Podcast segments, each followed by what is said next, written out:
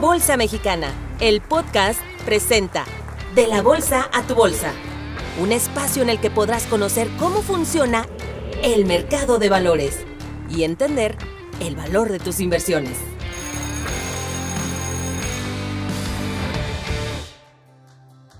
Los certificados de proyectos de inversión, mejor conocidos como SERPIS, nacieron en el 2011 como una extensión a los ECADES con características y diferencias muy puntuales.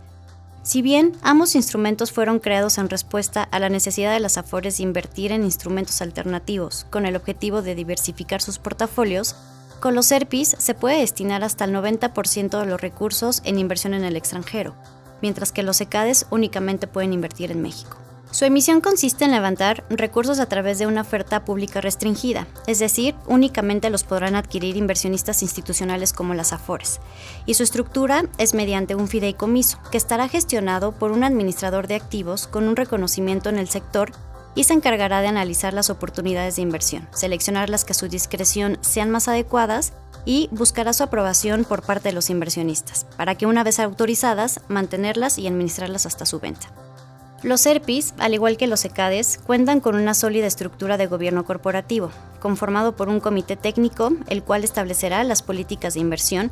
así como con una asamblea de tenedores, la cual representará los intereses de los inversionistas. Además, con un comité de inversiones en el que se pondrán sobre la mesa aquellos proyectos que cumplan con las características sobre la tesis de inversión del CERPI para poder llevarlos a su aprobación.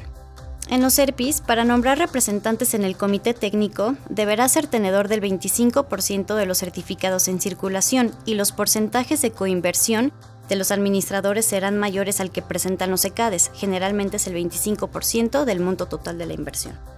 Al igual que los ECADES, son instrumentos regulados por la Ley del Mercado de Valores y la CONSAR en sus distintas disposiciones generales, por lo que tienen la obligación de reportar información financiera sobre el patrimonio del fideicomiso, la evaluación de sus inversiones por un tercero independiente e información referente a las asambleas de tenedores.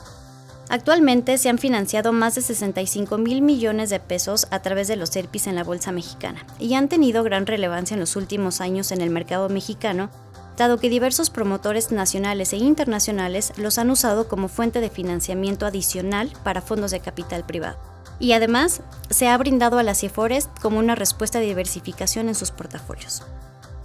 Con estos instrumentos, la Bolsa Mexicana participa en el segmento del capital emprendedor, facilitando el financiamiento a las empresas en etapas tempranas de desarrollo. Se han canalizado recursos en startups financieras de e-commerce y además en medios de comunicación nativos digitales, muchos de ellos nacidos bajo objetivos sociales y de democratización financiera. Si quieres conocer más sobre los ECADES y los SERPIS, consulta el sitio oficial de la Bolsa Mexicana para conocer las características y las inversiones que tienen cada uno de ellos. Esto fue De la Bolsa a tu Bolsa. Te esperamos en nuestro siguiente episodio, donde nuestros expertos te ayudarán a entender el mundo de la Bolsa Mexicana de Valores.